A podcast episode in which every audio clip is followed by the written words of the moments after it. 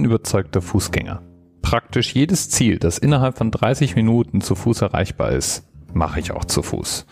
Und dabei achte ich auf meine Umgebung. Man sieht viel mehr, wenn man zu Fuß unterwegs ist. Ich weiß nicht, ob dir das schon mal aufgefallen ist.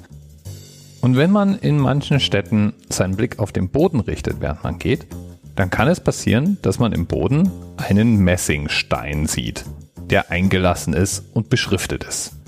Ich habe es mir inzwischen zur Regel gemacht, egal wie eilig ich es habe, in solchen Momenten stehen zu bleiben, den Stein genau anzuschauen, durchzulesen und ein Foto davon auf Twitter zu posten. Du hast es vielleicht schon mal gesehen. Immer mit Hashtag Stolpersteine. Was hat es nun mit dem Projekt auf sich? Das ist eine Kunstinstallation. Und zwar eine Kunstinstallation, die inzwischen in vielen Städten Europas existiert und einige Zehntausend Steine umfasst.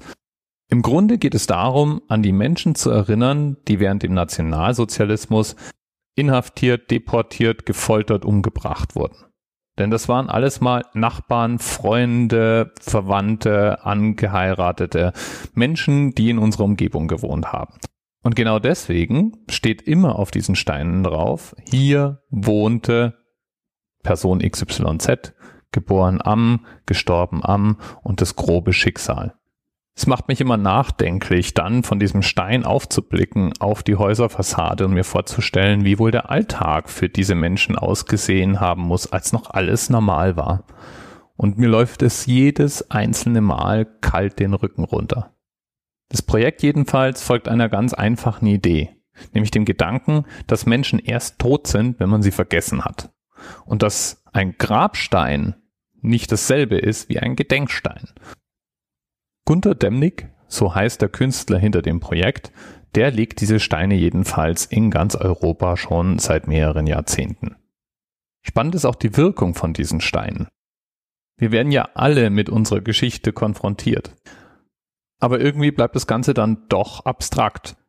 Es ist eben eine Sache, ob man in der Schule gelernt hat, dass sechs Millionen Juden umgekommen sind in der Nazizeit oder ob ein Nachbar in Anführungsstrichen, ein einzelner Mensch zum Symbol dafür wird, was damals an Unglaublichkeit stattgefunden hat. Ja, warum rede ich eigentlich gerade heute bei der 291 darüber? Ganz einfach, weil in Frankfurt im Marbachweg 291 Frieda und Willi Hild gelebt haben. Und die waren keine Juden. Die hatten einen anderen Fehler.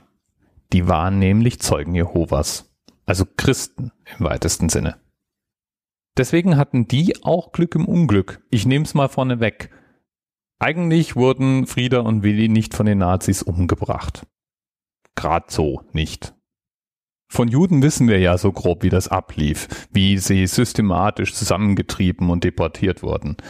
Bei Willi lief das etwas anders. Er war Orchestermusikant. Durch eine Verletzung, die er sich im Ersten Weltkrieg zugezogen hatte, war er außerdem Epileptiker. Und er war gläubiger Zeuge Jehovas. Damals hieß es noch nicht Zeuge Jehovas, sondern man nannte das Bibelforscher. Und er war seinem Glauben treu. Das brachte ihm nämlich den Ärger eigentlich erst ein. Es fiel nämlich auf, dass Willi sich weigerte, bei Veranstaltungen den Hitlergruß zu zeigen. Und er begründete das damit, dass sein Glaube und die Worte Gottes in der Bibel ihm genau das verbieten würden. Das brachte ihm schon mal Aufmerksamkeit der Behörden ein. Das führte allerdings noch zu keiner Verhaftung. Er musste eine Strafe zahlen und wurde beurlaubt und spielte ab da in kleineren Ensembles weiter. Allerdings hatte er ja nach wie vor gesundheitliche Probleme und die schlugen sich nieder in Ohnmachtsanfällen. Und das passiert ihm irgendwann während einer Aufführung. Zwar in der Spielpause, aber trotzdem. Und damals hat man sowas dem Stadtgesundheitsamt gemeldet. Und das Stadtgesundheitsamt, das klingt so harmlos, war nicht nur für die Gesundheit der Bevölkerung zuständig, sondern auch dafür, Unerwünschtes zu entfernen. Das heißt, das Gesundheitsamt konnte so Dinge anordnen wie eine Zwangssterilisation oder Menschen auch einsperren lassen für eine echte oder eine vermutete Krankheit. Willi hatte nochmal Glück. Er war alt genug, sodass er ein ärztliches Attest erhielt, dass kein Sterilisierungsbedarf da wäre, weil er wohl keine eugenische Gefahr für das deutsche Volk mehr darstellen würde. Soweit, so gut. Als Zeuge Jehova, das weißt du vielleicht, ist man ja auch missionarisch tätig. Und das Ehepaar Hild, gläubig wie sie waren, blieben missionarisch. Und das war strafbar. Und so kam es zu mehreren Hausdurchsuchungen und systematischer Schikane. Irgendwann wurden sie dann letztlich auch festgenommen und ins Gefängnis verbracht. Und hier trennen sich die Wege von Frieda und Willi. Frieda hatte man nämlich schon seit einiger Zeit ein Herzleiden attestiert und so wurde sie relativ schnell als haftunfähig wieder freigelassen, während Willi für das für seine Misshandlungen berüchtigte Polizeigefängnis Klapperfeldstraße gebracht wurde. Die Familie versuchte natürlich regelmäßig, Willi wieder aus der Haft frei zu bekommen. Es war ja ein regulärer Behördenakt, entsprechend konnte man Anträge einreichen und Anfragen und dergleichen mehr. Das blieb aber ohne Erfolg. Willi wurde irgendwann ins KZ Buchenwald verlegt, aber eine Haftentlassung war nicht in Sicht. Eher so im Gegenteil. Willi wurde regelmäßig in die Kommandantur einbestellt, um festzustellen, ob er denn seinem Glauben abzuschwören bereit wäre das hätte zu seiner sofortigen Freilassung geführt, wurde er informiert. Weil er ablehnte, wurden ihm stattdessen die Zähne eingeschlagen.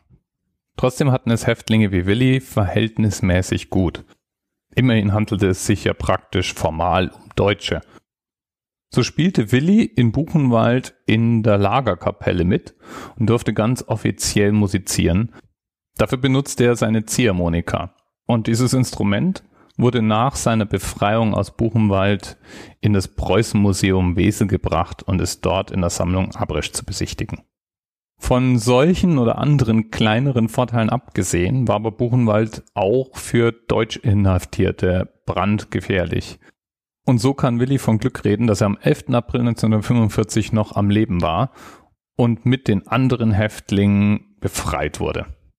Er nahm nochmal Anlauf, stellte Antrag auf Wiedereinstellung in das Opernorchester inklusive aller Dienstbezüge und Rentenansprüche. Der wurde ihm auch bewilligt. Aber nach seinem Aufenthalt im KZ Buchenwald war seine Epilepsie derart schlimm geworden, dass er eigentlich nicht mehr als Musiker arbeiten konnte. Aber er lernte seine dann nochmal zukünftige Frau kennen. Er heiratete 1947 nochmal eine ehemalige Kollegin, die Opernsängerin Martha Gressler. Bis in die 60er Jahre hinein blieb das Ehepaar in Frankfurt und zog dann irgendwann in den Spessart um. Willi starb am 23. September 1977 in Bessenbach. Seine Tochter, die vom Beruf Kinderpflegerin ist, lebt inzwischen in Italien. Bis bald. TMRS 10, 9, 8. The experience of 47 individual medical officers. Was hier über die Geheimzahl der Illuminaten steht. Die 23. Und die 5. Wieso die 5? Die 5 ist die Quersumme von der 23.